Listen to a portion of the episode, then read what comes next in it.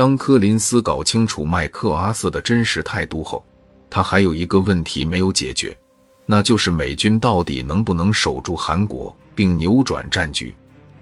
正瞌睡的时候，李奇微给他送了一个枕头。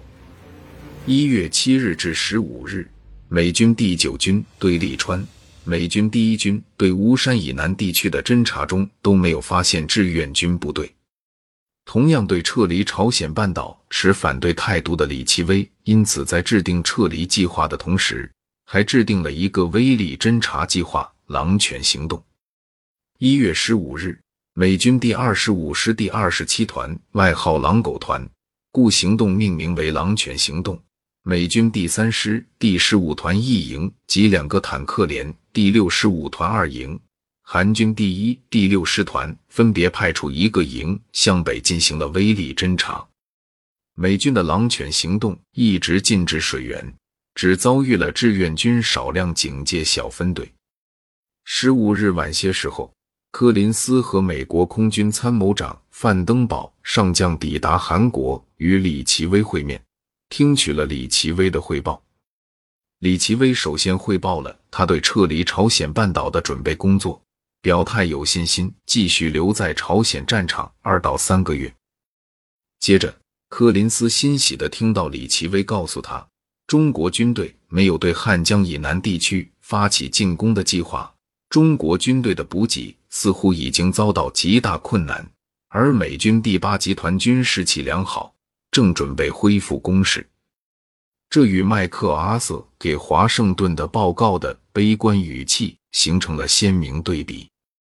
根本不相信美军打不过中国军队的柯林斯，想听的就是这个。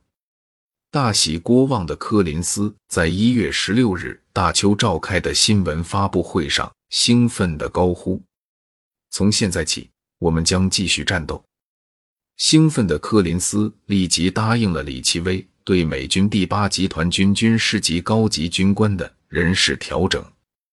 十七日，柯林斯返回东京，立即向美军参谋长联席会议发电报，报告了美军能守住韩国这一重大利好消息。得知这一消息后的白宫简直就要疯狂了。至此，白宫终于定下了决策。美军不撤离朝鲜半岛，继续战争。本来在战争决策这件事上，哪怕是中将高官的李奇微，也仅仅只有被动建议权。其实，因为美国将军们不愿意接受在朝鲜战败的结局，因此在当时的情况下，美军参谋长联席会议必须搞清两个基本问题：一、战争的情况差到什么地步；二。战争的总指挥麦克阿瑟到底有没有信心打下去？其实这两个基本问题在柯林斯抵达东京后就解决了。但战争政策的重要制定者和建议者之一的柯林斯必须解决第三个问题：在朝鲜战争的美军现在到底是什么情况？是否可以在不大规模增兵的情况下继续打？这个问题。李奇微给了他答案，但实际上这个问题根本就是不存在的。以美军的实力，不存在打不过志愿军的问题。在历史中会存在这个可笑的事，完全是因为美国决策层完全听取麦克阿瑟对战争的判断，从而出现了决策的极大混乱。对朝鲜战争的决策，美国决策层的表现是不合格的。杜鲁门没有能力做出正确的战争指导。对于美军参谋长联席会议来说，战争的关键是指挥官麦克阿瑟有没有信心打。柯林斯在东京和麦克阿瑟会谈后发现，麦克阿瑟的报告只是要挟，这一问题就解决了。但因为麦克阿瑟的表现误导了美国决策层，后来还成为替罪羊。